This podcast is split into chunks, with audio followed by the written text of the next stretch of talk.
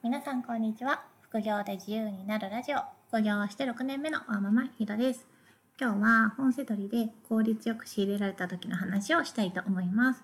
効率よく仕入れられたっていうのは仕入れの時間に対して見込み利益が大きい仕入れができたっていうことです。細かい利益を積み重ねる方式でもいいしドカンと一冊利益が大きいのを見つける。でもどっちでも実現できるんですけど、まあ、ドカンと大きい利益を見つけるっていうのはとあんまり再現性がなくって安定しないんですよね。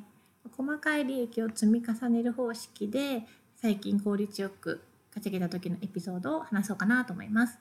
効率よく仕入れるには縦積みが基本です。縦積みを知らない方のために説明すると同じ本をたくさん仕入れることを縦積みと言います。縦にこう高くタワーみたいに積んでいくイメージです。違う商品を少しずつ買うのは平積みと言います。1種類ずつ平らに並べてるイメージです。中古本はあんまり同じ商品を大量に置いてないので基本は平積みなんですけど回転率がいい本例えばビジネス書とか小説で新しいものなんかは結構縦積みに向いてます私が一番縦積みしたのは過去の音声配信でもお話したんですけど16冊ぐらい今多分相場は下がってると思うんですけど「まあ、嫌われる勇気」っていうベストセラーの自己啓発書が大体 Amazon で1100円ぐらいの相場の時に大量に仕入れて売りました。多分1年前か2年前かそのぐらいですかね。縦積みができると一気に仕入れられるので仕入れの効率という点ではすごい上がります。私が一番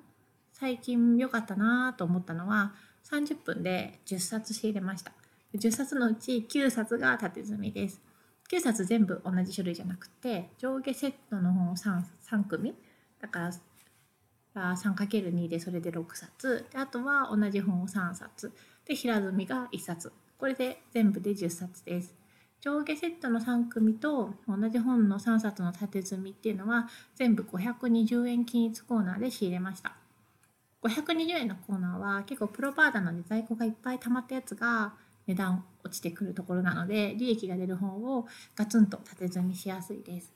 上下セットの本は1組売るとだいたい1000円ぐらいの利益が出ます。だから利益見込みは3000円ぐらい。3冊の縦積みの方は1個売ると600円ぐらいの利益なので1個目利益が1800円。平積みの方はそんなに高くなくって、まあ、300円ぐらいの利益でしたかね。なので5000円ぐらいの見込み利益が取れました。5000円ぐらいの見込み利益を出すのはそんなに珍しいことではないんですけど仕入れ時間30分で出せるのは結構効率よく仕入れられたかなと思います。この縦積みで仕入れた本は過去に何回も売ったことがある本だったので見た瞬間カゴに入れました。リサーチもせず。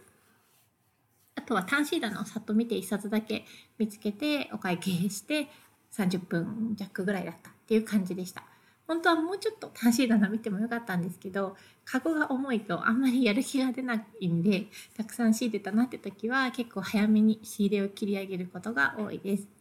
もちろん毎回こんなに効率よく仕入れられてるってわけじゃなくて30分であ1000円もいかなかったかなみたいな時もあります。タイミング外したなっていう時も全然あります。今回お伝えしたかったのは効率よく仕入れるには回転率がすごいいいものを縦積みするやり方もあるよっていうことでした。私は本セドリ始めた当初、本当に安い単シー棚しか見てなくて、ちょっと高めのコーナーなんてもう見向きもしてなかったんですよね。その時はまだ520円均一とか370円のコーナーってなかった気がしますけど、でも縦積みとか単シー棚以外を取り入れるようになってから、音声取りの収益も上げやすくなりました。短時間でパパッと仕入れるにはやっぱり縦積みとか前に仕入れたことあるものをこうリピート仕入れするそういう割合を増やしていくのが近道かなと思います。仕入れの参考になっていたら幸いです。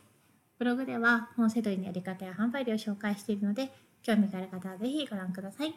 それでは次回の配信でまたお会いしましょう。ひろでした。さようなら。